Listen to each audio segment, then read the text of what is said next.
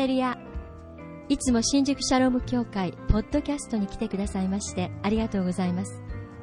今週も聖書の力強いメッセージを分かりやすくお届けいたします。いつも私たちのために祈り支えてくださっている皆さんに感謝します。このメッセージが日本中また世界中で用いられることを願います。聞いてくださっている方一人一人の心に神様が語ってくださいますように。励ましを受けますように。力を受けますように。私たちは毎週日曜日午前11時より新宿シャローム教会で礼拝を行っています。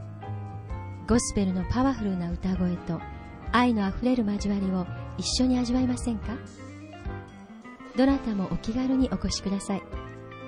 詳しくは www. 新宿シャローム ORG までどうぞ。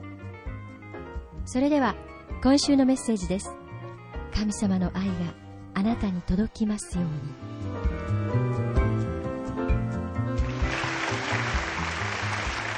それではアナウンスを皆さんいたします。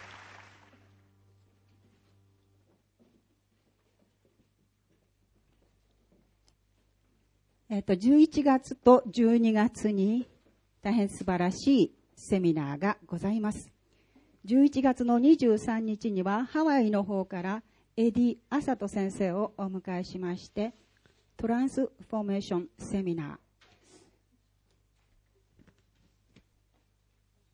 パンフレットが皆様の方にお渡りになったと思いますが、もしまだお持ちでない方は、ぜひ、えー、受付の方にございますので、何枚でもお取りください。11月23日火曜日、11時から1時まで、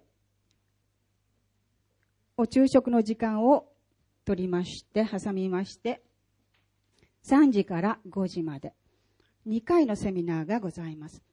すごい教会ですね。神の家族、主イエス、キリスト教会。まあ、これはあの素晴らしい証のある教会でもありますが、そちらの方で、えー、集会を行います。この教会を見るだけでもすごい私たちはビジョンを持つのではないかと思うんです。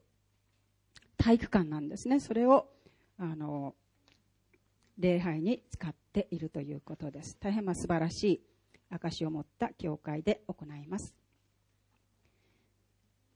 また12月の4日と5日、土曜日、日曜日、土曜日は2回10時半と3時から、それから日曜日は6時30分、なんと私たちの教会で、えー、南米一の、えー、教会からカスティアーノ先生、シーザー・カスティアーノ先生がいらっしゃって、集会を持ってくださるというんですね。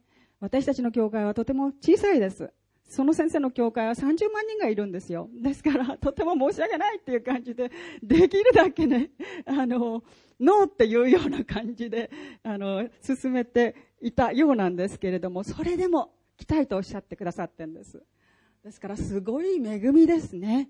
私たちは世界のこの、もう、呼びたいと思ってもなかなか呼べない先生がいらっしゃるわけですから、そのような先生が来てですね、教えを受ける。ことができるんです。シーザー先生も本当にすごいところをお通りになりました。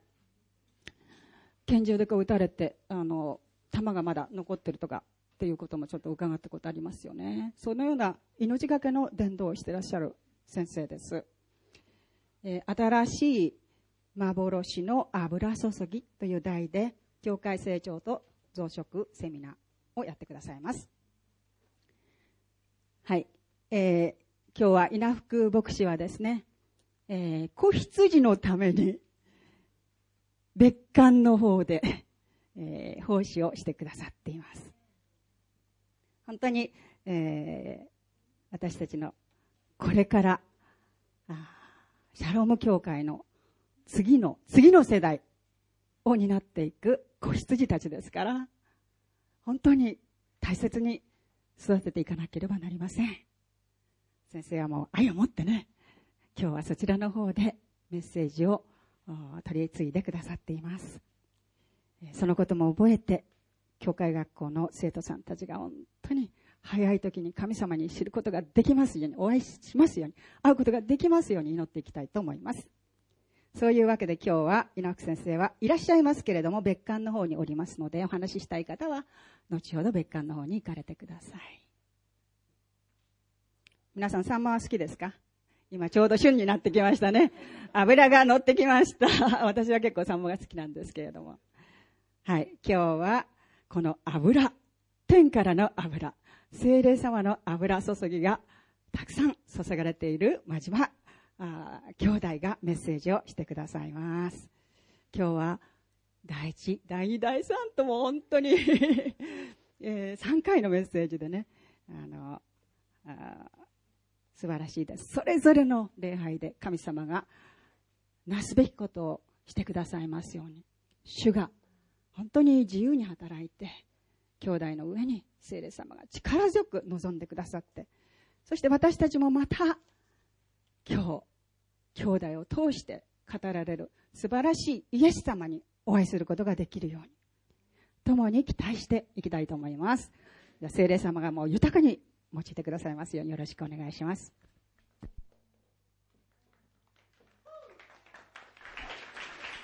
ありがとうございます。おはようございます。なんかそんな紹介されると恐縮なんですけれども、あの、私も、あの、今月は、あな、あの、あなたのおねしもは誰ですかっていうタイトルがついてるんですけれども、あの、私自身おねしもだったと思うんですね。私、教会にここに来た時には、本当に入り口のあの辺りにいつも座ってて、メッセージも賛美も全く聞かなくて、人が話しかけてきても、いやもうほっといてくださいとかいう感じで、関わりづらかったと思うんです。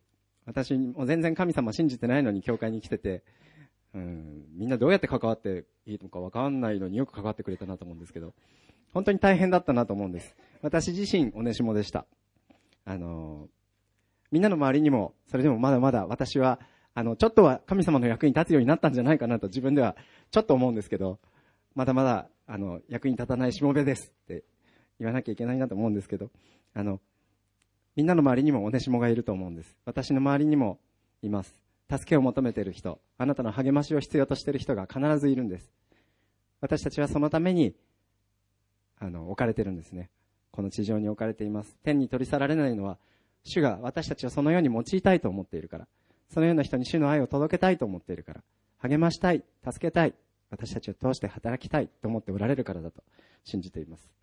なんかもうメッセージみたいになっちゃったんですけれども、お祈りをして始めてもいいですか？ぜひお祈りの姿勢をとってください。お祈りします。ハレルヤ主を感謝します。こうして日曜日に集えることもあなたの恵みであることを覚えてありがとうございます。私たち一人一人がおねしもでした。ですが、あなたが救い上げてくださって、私たちを光へと導いてくださっていることを覚えてありがとうございます。その光を、この世の中を照らす光を、この世の中にどんどんと広めていき、紹介し、光で満たすことを願い、行動することができるように、私たちを助けてください。尊いイエス・キリストの皆によってお祈りします。アメン。アメン。そうなんです。私たちがちっちゃい人、あの、困っている人、助けが必要な人に手あの手を伸ばす。最大の動機は愛だと思うんです。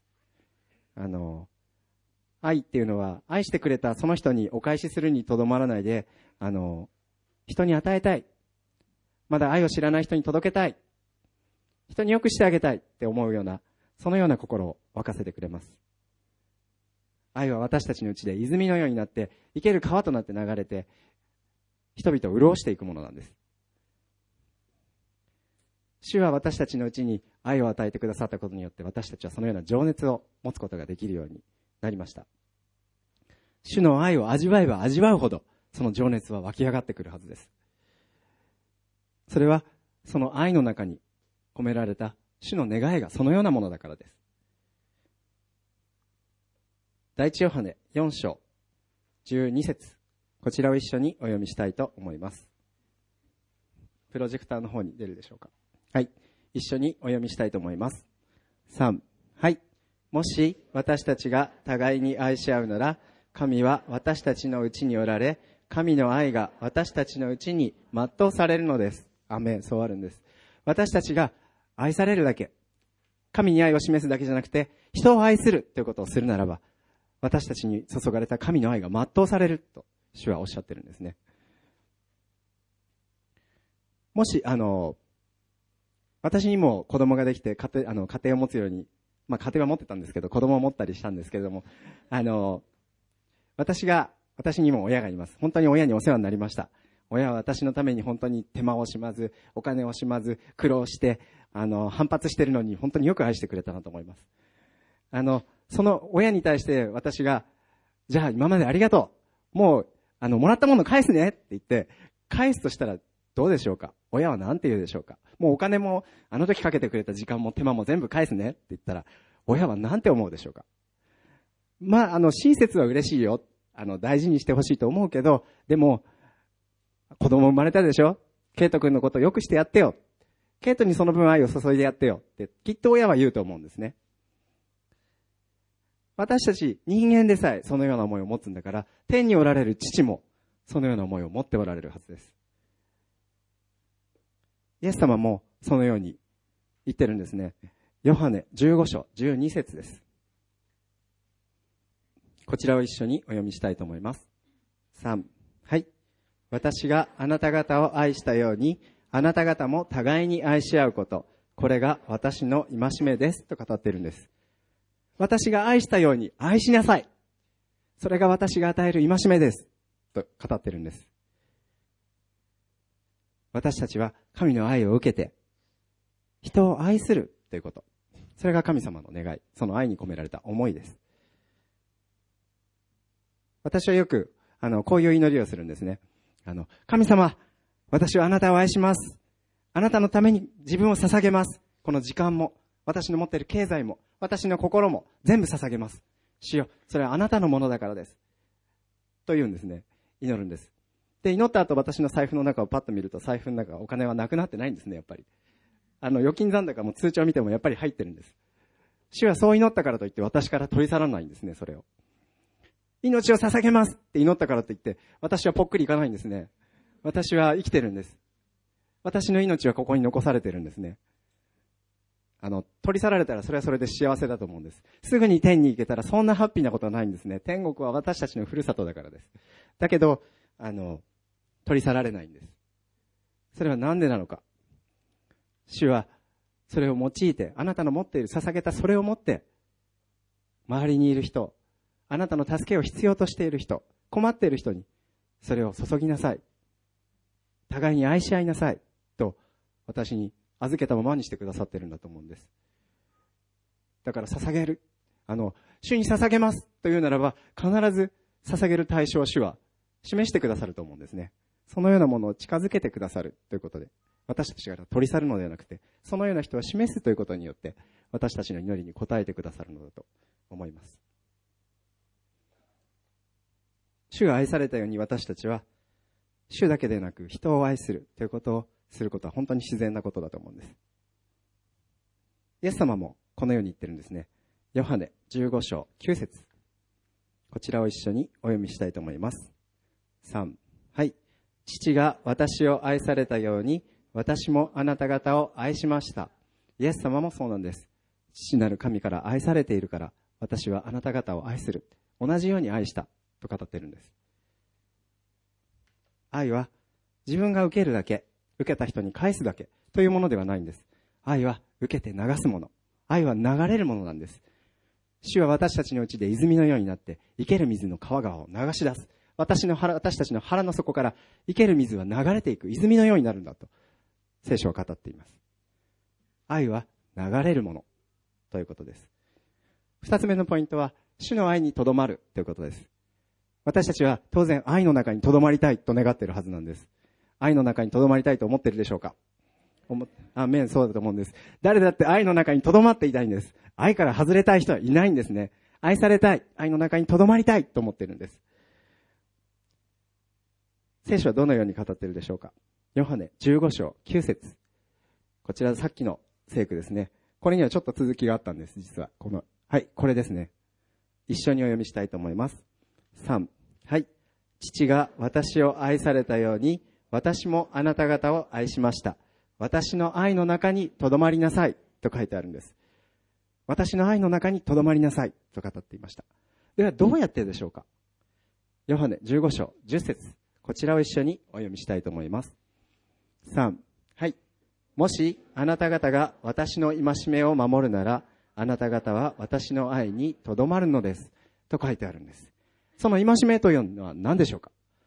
ヨハネ15章12節こちらを一緒にお読みしたいと思います。3、はい。私があなた方を愛したように、あなた方も互いに愛し合うこと。これが私の戒めです。と書いてあるんです。私たちが人を愛するならば、私たちは主の愛の中に留まることができると語ってるんですね。私たちは人を愛するということをしていなければ、その愛のフレッシュな感動もわからないんですね。自分が実際に愛するということをしていなければ、愛をどこか忘れてしまうんです。主の愛から外れてしまうんです。愛にとどまり続けるということができないんです。また、実際に人を愛してみなければ、その愛を理解できないんですね。自分が実際に犠牲を払って人を愛してみなければ、実際に許してみなければ、人がどのような思いで自分を許してくれ、自分のために犠牲を払ってくれているのか、わからないということもあるんです。前に、第三礼拝の中で、あの、斎藤さんはいらっしゃいますけど、エミリちゃん、エミリーちゃんが、エミリちゃんと女性が、あの、メアリーちゃんを祝福するために講談に上がってきたんですね。メアリーちゃんの祝福のためにみんなでお祈りをしました。で、その時に、あの、両親からも一言ずつということで、あの、ジョセフとエミリから一言ずつもらったんですけれども、エミリちゃんは、あの、心に残るすごいいいこと言ったんですね。あの、私が実際にメアリーをこう、持ってメアリーに手をかけるようになって、初めて自分も親からどれだけ愛されてるのか分かるようになった。と、エミリちゃんは言ってたんですね。実際に自分が愛するということをして、自分がどれだけ愛されていたかということも理解できるようになる。ということだと、いい例だと思うんですね。私たちは実際に愛していなければ、その愛の中に留まるということができません。あの、わかりやすい例えを出したいなと思ったんですけど、こういう愛は流れだとしたら、こう、竹、滝、あの、川のような、滝のような流れがあるとするじゃないですか。それが愛の流れとします。そこの中に紐をつけた竹筒を、それが自分です。私たちはあの、主の、主を通す、主の恵み、主の愛を通す、パイプのようなもの、筒のようなもの、管のようなものだとよく言われるんですけど、管、パイプ、竹筒だとします。そこには紐がついています。で、流れの中に、えいってそれを入れたとすると、としますね。でも、出口が塞がっています。出口が塞がってるとどうなるかというと、暴れるんですね。抵抗するんで出ちゃうんですね、流れから。弾かれます。そこが開いていると、ただの本当に筒で、中空っぽだと、出口が出てなかったら、出口がなかったら、どうなるかというと、えいって入れると、流れの中に留まると思うんですね。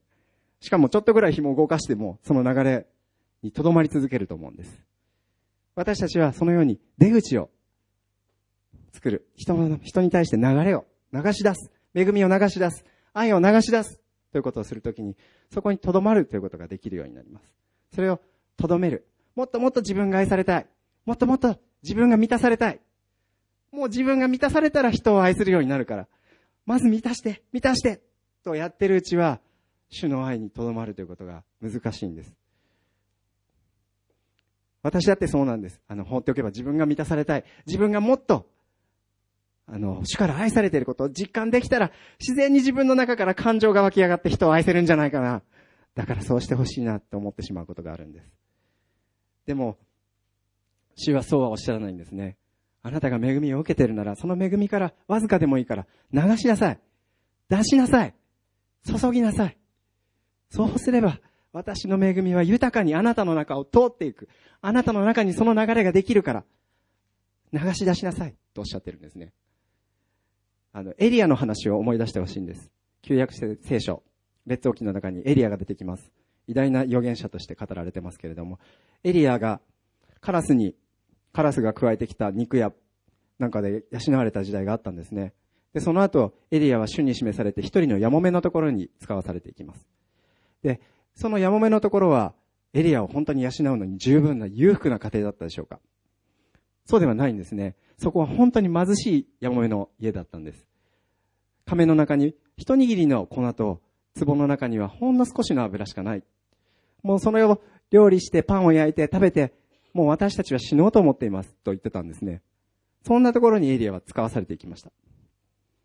そこでエリアは主に示されて何と語ったでしょうか私のためにまずパン菓子を焼いて私に与えなさいって言ったんですね。エリアは本当に人でない口なんですね。もう人道的じゃないですね。ヒューマニズムからかけ離れてると思うんです。エリアはひどいこと言ったと思ったんですけれども、でも、主の約束はそうではないんですね。まず、与えるということをしたときに、その亀の中の粉はもう尽きることがなく、その壺の中の油はもう溢れるばかりに尽きることがなかったと書かれてるんです。まずない中からでも、わずかな中からでも、まず与えていく。ということが、私たちが豊かにその繁栄の中に留まる祝福なんですね。あの、約束なんです。私たちが愛の中に留まるためには、まず流し出すということをしなくてはいけないんです。あの、ヨハネ10章17節にはこのように書いてるんですね。イエス様もこのように語っています。一緒にお読みしたいと思います。3。はい。私が自分の命を再び得るために自分の命を捨てるからこそ父は私を愛してくださいますと語っているんです。イエス様ご自身も私自身を捧げるから、私自身を使って愛するから、父は私のことを本当に愛してくれると語っているんです。主は、神は喜んで与えるものを愛してくださると聖書に書いてあります。私たちが与えるときに、私たちは主の愛の中にとどまることができるんです。私たちが愛されたのは、愛するためなんです。私たちが恵まれたのは、人に恵みを注ぐためなんです。決して自分の満足のためだけで終わるものではないんです。私たちが与えられたのは人に与えるためです。私たちが救われたのは人を救うためです。私たちに手を伸ばされたのは人に手を伸ばすためです。だから、そのようにして私たちも、主の愛の中に留まっていきましょう。最後のポイントになるんですけれども、あの、最近の慎吾先生のメッセージを私も聞いてすごく、あの、刺激を受けてるんですね。あの、慎吾先生のメッセージ、威厳でもっと祈りなさい威厳は本当に素晴らしいよって、私を力づけてくれてるんですね。私もそれに従って威厳すっかり祈るの忘れてたんですけれども、もう威厳どっか行ってたんです私。でも、あの、威厳で祈り出しました。毎日、毎朝、威厳で祈るようにし始めました。あと、主ご自身を求めなさい。本当に主を喜びなさい。というメッセージをするんですね。私もだから本当に自分の願い以上以上に、まず主を求める。主の臨在を求める。主と共に歩みたい。という、そのような思いで祈っています。そして、慎吾先生のメッセージのテーマの中心と言えるものは、主を愛するものになるということが言えると思うんですね。主を愛するということが中心です。でも主を愛するならば、主の大切に思っている人も愛するはずじゃないでしょうか。主が命を懸けてまで愛しているものを愛さないはずがないじゃないでしょうか。例えば、私たちに命の恩人がいたと言います。いたとします。本当に世話になった。本当に私を苦しいところから救ってくれた命の恩人がいたとします。で、その人を家に招いたとします。で、招いて、いろいろ料理とかして、もてなす用意をしていて、で、ピンポンってドアが、チャイムが鳴って、ドアをカチャって開けたら、そこに、その人だけじゃなくて、奥さんと子供もいたらとしたら、どうでしょう？いや、君たち呼んでないから帰ってよって言うでしょうか？君たちじゃないんで、この人だから私がお礼したいの。君たちは帰ってください。というはずがないんですね。やっぱりその人もその命の恩人と同じようにもてなすと思うんです。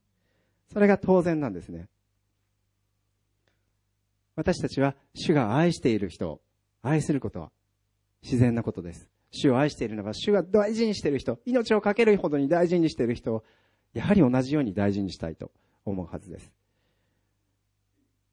私たちはすべての人を主が愛しているのを知っているんだから、愛する人を選ぶことができないんですね。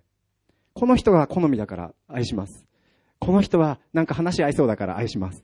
ということはできないんです。私たちが自分を捧げて主を愛するということを誓ったからには、約束もそう願っているからには、主が愛する対象を引き合わせてくれるんです。私たちのそばに引き寄せられるその人を愛するということが私たちに求められているんです。良きサマリア人の話を思い出してほしいんですね。主は、あの、隣人を愛しなさいと語った時に、その隣人って誰なんですか？という質問があったら、あった時にこの答えを、これの話をしたんですね。だからちょっと話をしたいと思うんですけれども、サマリア人の話。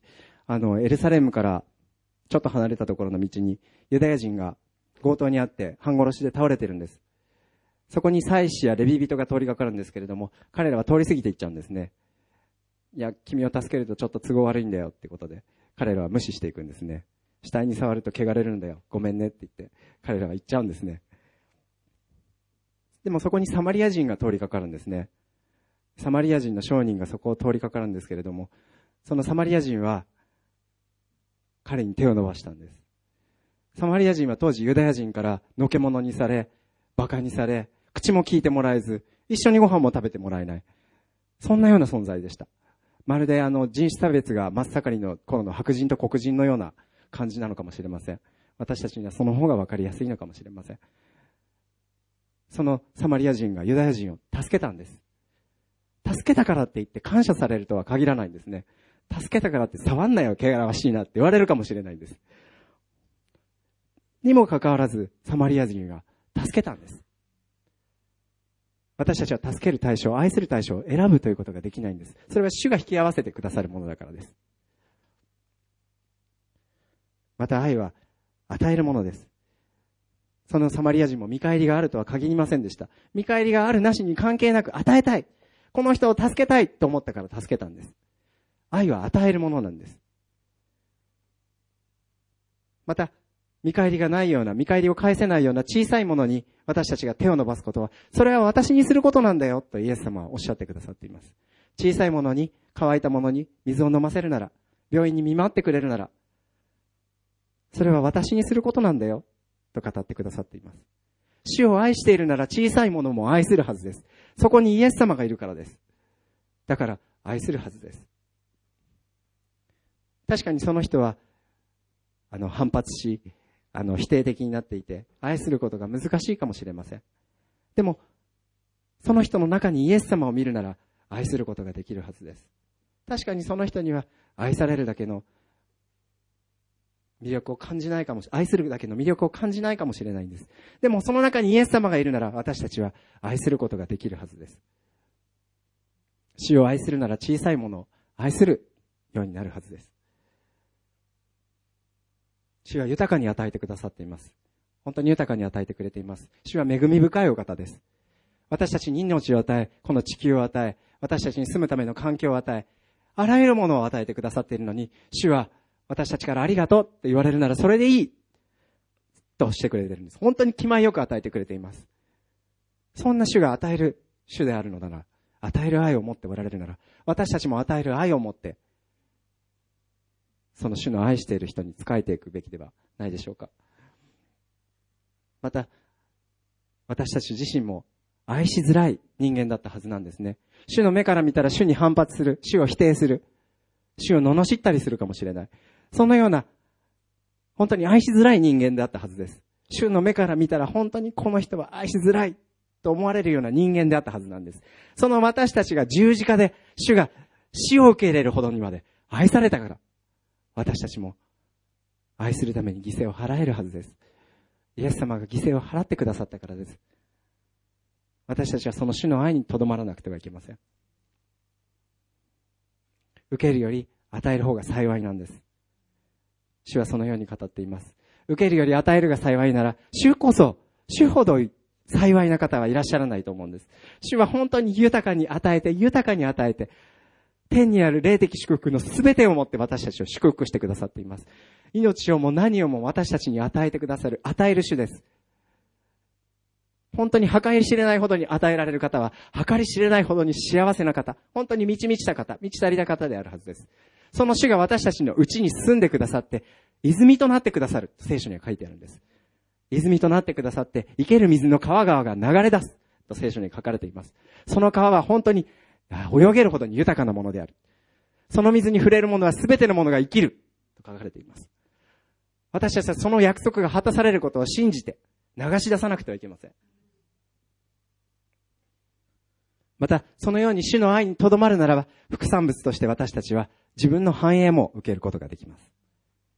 私たちは繁栄を目的に、主よ、本当に、ああ、私を繁栄させてください。もうそれだけが願いです。ということではなく、主を愛します。あなたを愛します。ということの副産物として、あ、その繁栄を手に入れることができるんです。主のその流れの中に、その恵みがあります。詩篇一辺の中には、生ける川のほとりに植えられた木のようだ。その木は何をしても栄え、その葉は枯れることがない。それは生ける水の川を私たちがとどめることなく流し出すときに約束される。果たされる、その約束です。デボーションの中で今日、ヨハネの12章ですか？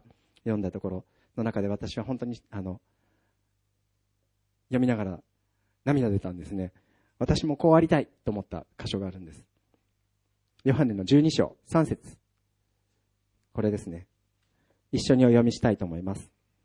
3。はい。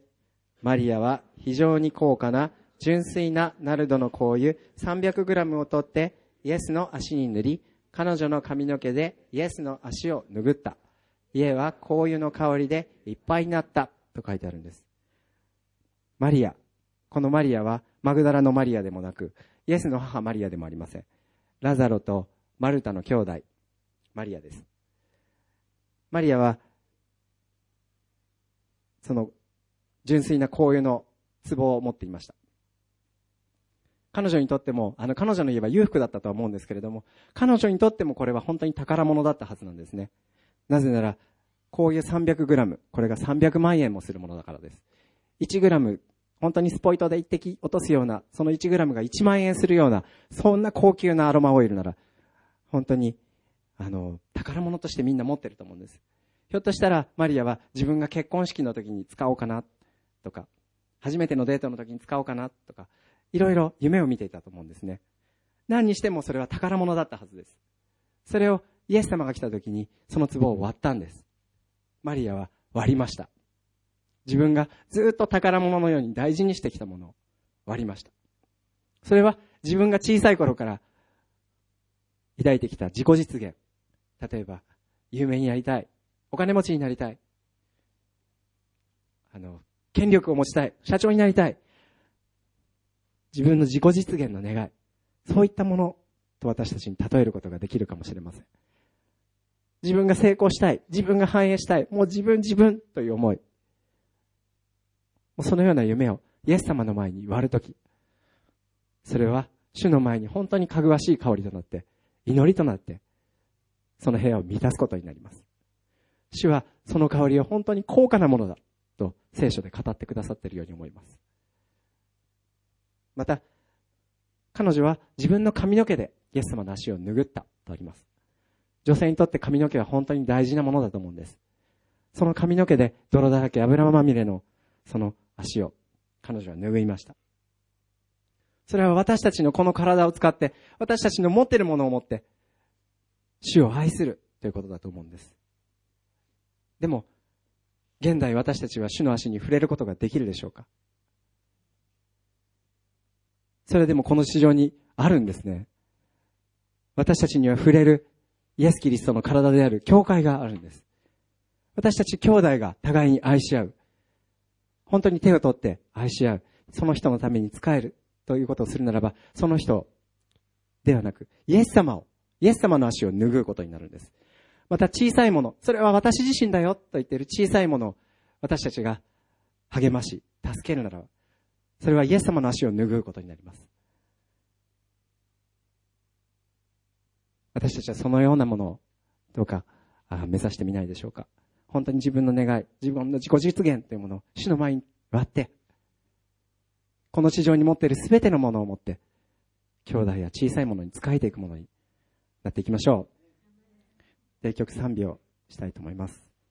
賛美チームの方よろしくお願いします。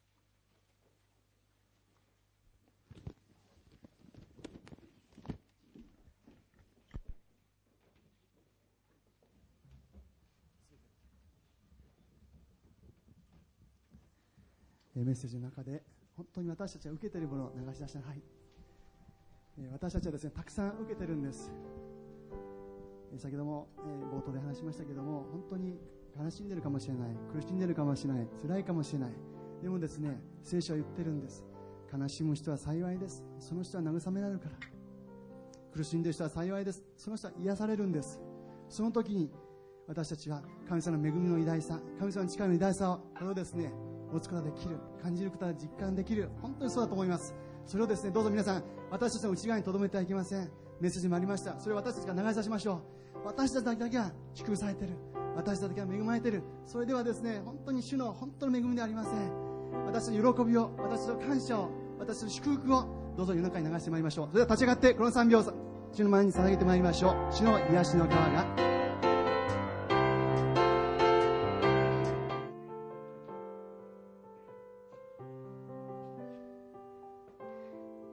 私たちの神様は本当に愛の神様です。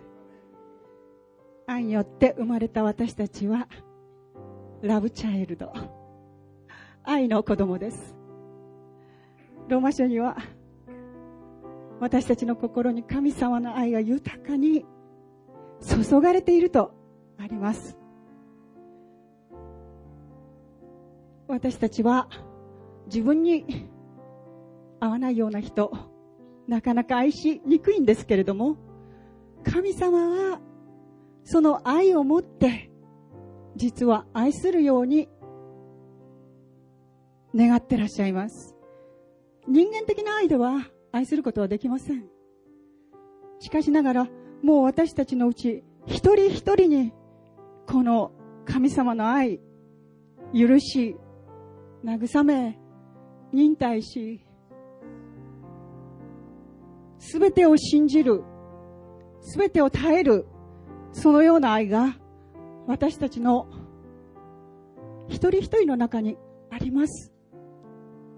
ただ私たちはそれを信じてメッセージにあったように流していくだけなんです。私たちはそのことを決心しなければなりません。その時に世の人々はイエス・キリストを知ることになると聖書が言っているからです。今、私たちの中にあるすべての邪魔するもの、すべての壁が取り除かれて、そして私たちが愛をもといとして一つになることを天のお父様は今日語ってくださったと思います。どうぞこの言葉を今週、そしてずっと私たちの心に据えて。そしてまず私じゃなくて他の人を大事にしていく。そのことを実践していきたいと思います。まず与えていくこと。神様はそのことをなさしてくださいます。愛する天のお父様今日のメッセージを通してあなたの愛がいかに私たちの愛と違っているかを教えてくださったことを感謝します。でも私たちは失望に終わりません。なぜならば神の愛が豊かに私たち一人一人のうちに注がれているとあるからです。神様私たちはこの愛を実践するものとなります。そのように召してくださいました。教会を出て家庭に帰り、また職場に戻り、学校に行き、あらゆるところに使わされますけれども、神様、そこでこそ、あなたの愛が必要です。そのために神様、あなたが私たちを憐れみ、まず最初に救ってくださいました。そのことを心から感謝します。世の人々はあなたの愛が必要です。どうぞお一人お一人を用いてください。今週も神様の恵みとともに歩むことができますように。苦しい時にあっても困難な時にあっても神様が共にいてくださってこのうちにあるあなたの愛によってそれを乗り越えることができるようにあなたは恵みを備えてくださっておりますから心から感謝します。愛するイエス様のお名前によって全てをあなたにお返しします。すべての栄光はイエス・キリストにあります。そのことを宣言いたします。天のお父様、感謝いたします。アーメン。これで今日の第二礼拝を終わります。素晴らしい神様が共にいてくださいます。そのことを疑う必要はありません。えー、まだお時間が少しあります。えー、どうぞ、セールの方とあるいは周りの方と神様の愛を豊かに流し合いましょう。感謝いたします。ハレルヤ感謝いたします今週のメッセージはいかがでしたか？このメッセージはポッドキャストの話だけで終わるのではなく全ての人に対して約束されていることですもしイエス・キリストを受け入れてみたいと感じられた方は私と心合わせてお祈りください。イエス様どうかあなたが私の心に触れてください。あなたを人生の主として迎えます。このシンプルな祈りを捧げた時あなたは新しく生まれ変わることができます。どうぞお近くの聖書を基盤とした教会を訪ねてみてください。あなたが新しい人生の一歩を踏み出したことを心から嬉しく思います。私たちは毎週日曜日午前11時より新宿シャローム教会で礼拝を行っています。ゴスペルのパワフルな歌声と愛のあふれる交わりを一緒に味わいませんか？どなたもお気軽にお越しください詳しくは www. 新宿ハイフンシャローム ORG までどうぞ神様の愛があなたに届きますように